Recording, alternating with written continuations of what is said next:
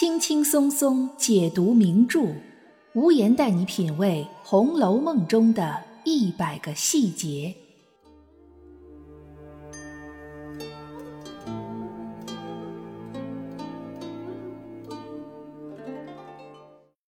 品读细节之美，发现别样红楼。大家好，我是暗夜无言，欢迎您收听原创节目《红楼梦》中的一百个细节。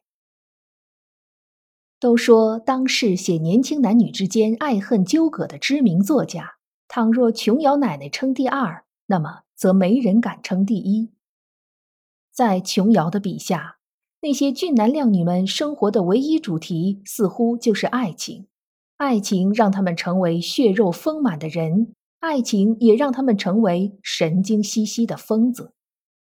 其实。要说起写男女之间复杂而瞬息万变的小心思，写那些在爱情中令人时而酸涩、时而甜蜜的小情绪，曹雪芹绝对当之无愧，是在他之后所有言情作家的最佳范本。今天，我们就来以《红楼梦》的第二十九回为例，看一看曹雪芹是如何在细节处描写男女情爱的。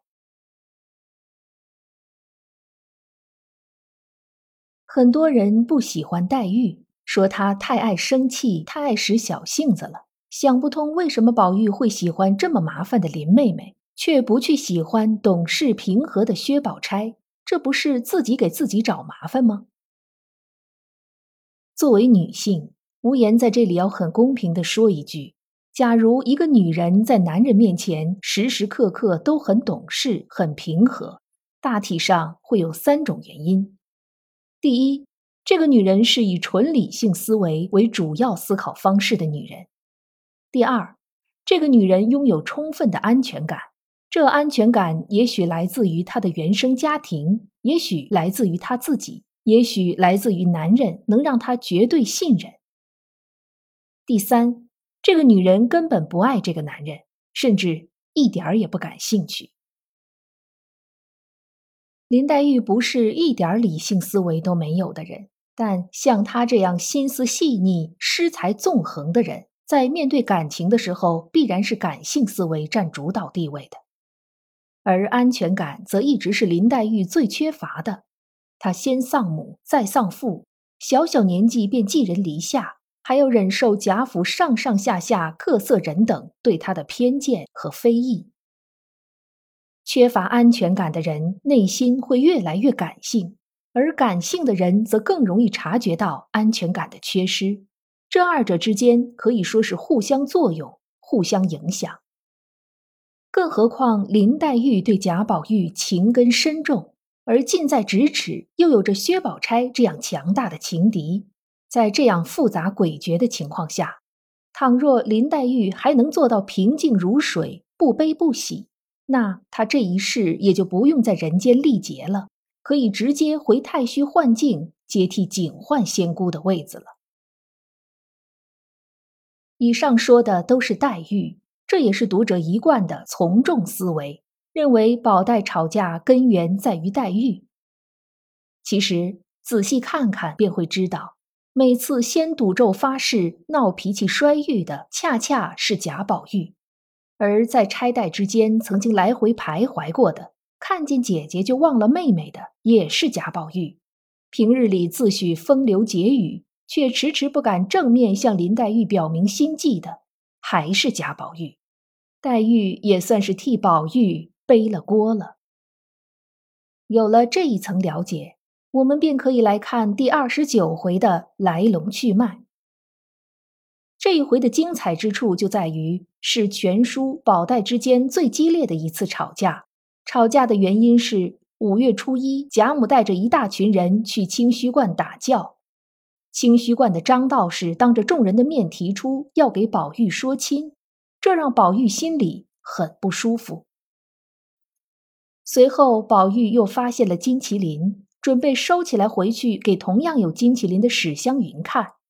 黛玉由此想到了薛宝钗的金锁，以及刚刚元春赏赐给宝玉、宝钗一样的东西，这让黛玉心里很不舒服。于是两个心里不舒服的人，第二天便没有再去清虚观。宝玉惦记着黛玉去看看他，结果这一看不要紧，两个各揣心思的人吵得不可开交。宝玉认为别人不理解他都没关系，但黛玉必须得理解他，知道他心里根本就没有金玉良缘。倘若黛玉不理解他，就意味着黛玉心里并没有他，而黛玉却认为。宝玉心里如果真的没有金玉良缘，那么当别人提起金玉之说的时候，宝玉应该淡然处之，这样才显得心底无私。可宝玉每次都着急生气，可见心里还是有金玉之说的，不然干嘛反应这么激烈呢？我们读者看书的时候，往往都是站在上帝视角，觉得这两个人简直是吃饱了撑的。明明你爱我，我爱你，却偏偏要揪住一件小事儿不放，整天好日子不过，非要闹别扭。可是我们设身处地为宝黛二人想一想，他们那个年代可不像现在这样，“我爱你”三个字可以轻轻松松的就说出来。两个互相把对方放在心尖尖上，却无论如何也无法明确表达的人。除了互相猜忌，不停的通过吵架来确认对方的心意之外，还能做什么呢？不仅仅是黛玉不敢确认宝玉是否只喜欢他一个人，宝玉也无法确定这么优秀的林妹妹心里是否有他。这样的吵架是两个人都全心全意、真心投入的，没有谁会觉得对方真讨厌，为什么要跟我吵架？更没有谁会因为这样的吵架。而不再喜欢对方。必须说，曹雪芹真的非常懂得爱情在暧昧不明期那种夹杂着痛楚和甜蜜、极端别扭却又异常吸引人的独特魅力。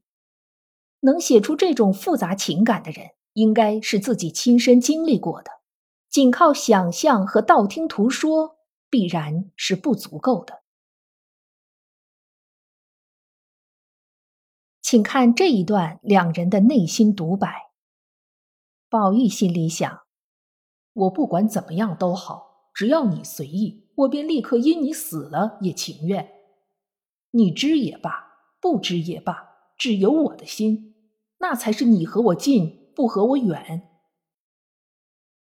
黛玉心里想：“你只管你，你好，我自好，你何必为我把自己失了？”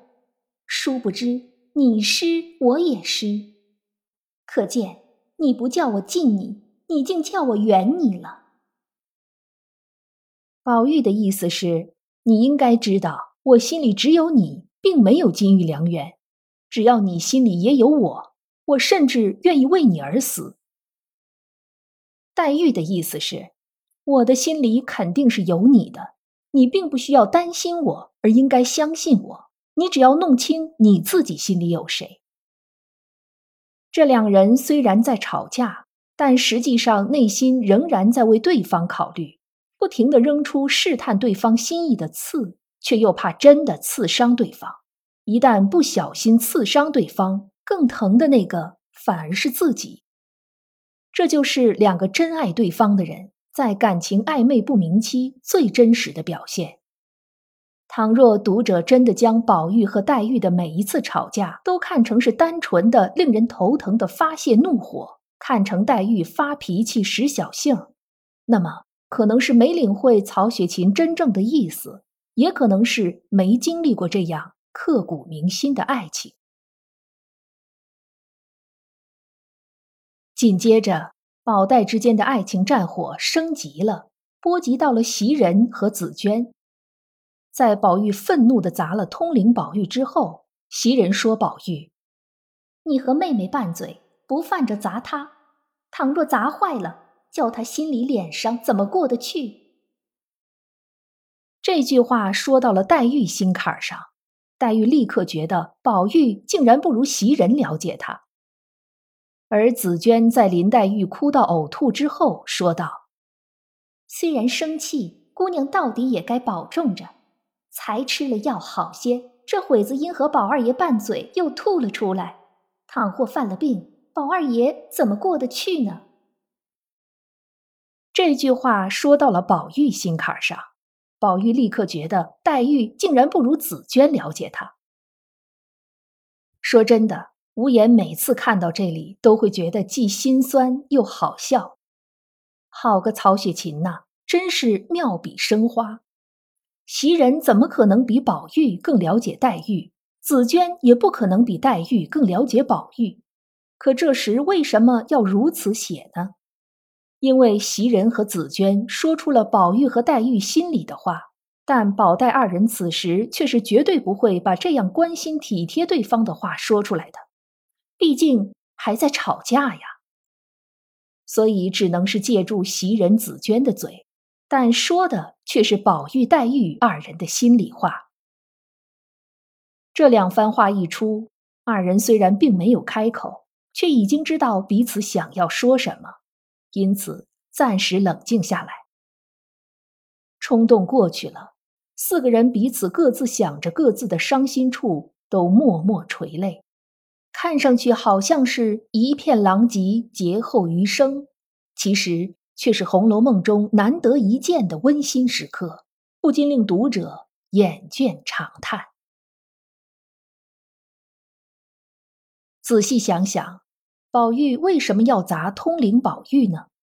因为金玉良缘的言论便是从他这块与生俱来的玉而起。